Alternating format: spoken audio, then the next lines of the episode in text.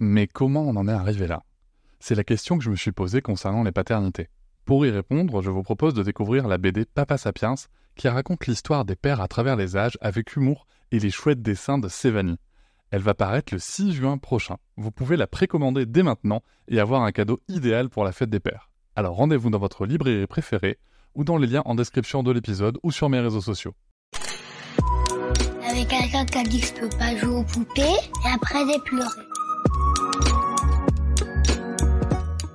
Bienvenue sur Papatriarcat, le podcast qui réfléchit la parentalité au XXIe siècle en essayant de l'affranchir du modèle patriarcal.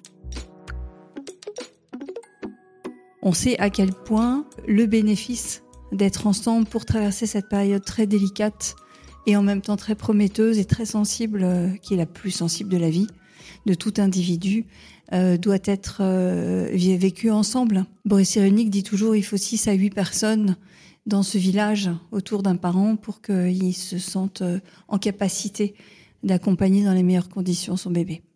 Donc on va déculpabiliser les parents là tout de suite. Hein. Il n'y a pas de parents parfaits et tant mieux, ce serait extrêmement ennuyeux. Tout est réparable parce que le cerveau est d'une plasticité exceptionnelle pendant, euh, pendant ces premiers 1000 jours.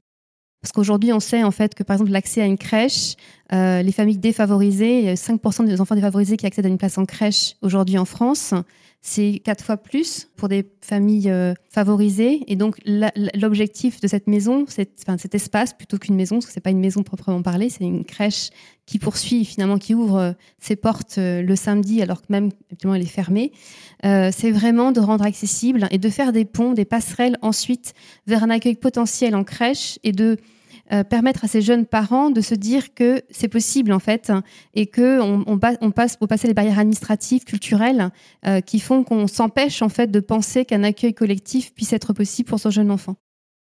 Continuez à vous émerveiller des potentiels de votre bébé parce qu'on sait aujourd'hui que l'émerveillement a des effets bénéfiques sur la santé mentale, le bien-être, euh, que nos bébés sont, on va dire, les, rois, les champions de, de cet émerveillement. Donc, euh, continuez à vous émerveiller.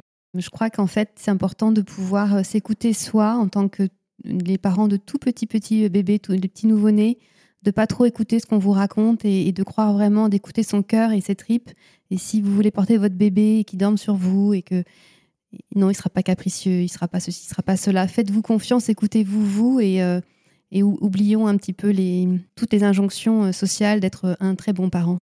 Et voilà, j'espère que cet extrait t'a plu. Tu pourras retrouver l'épisode en entier dès demain sur toutes tes plateformes préférées comme Apple Podcast, Podcast Addict, Pocket Cast ou encore Spotify. On peut aussi se retrouver sur les réseaux sociaux, sur Instagram, Facebook, TikTok, mais aussi tu peux t'abonner à ma newsletter, tu trouveras le lien en description.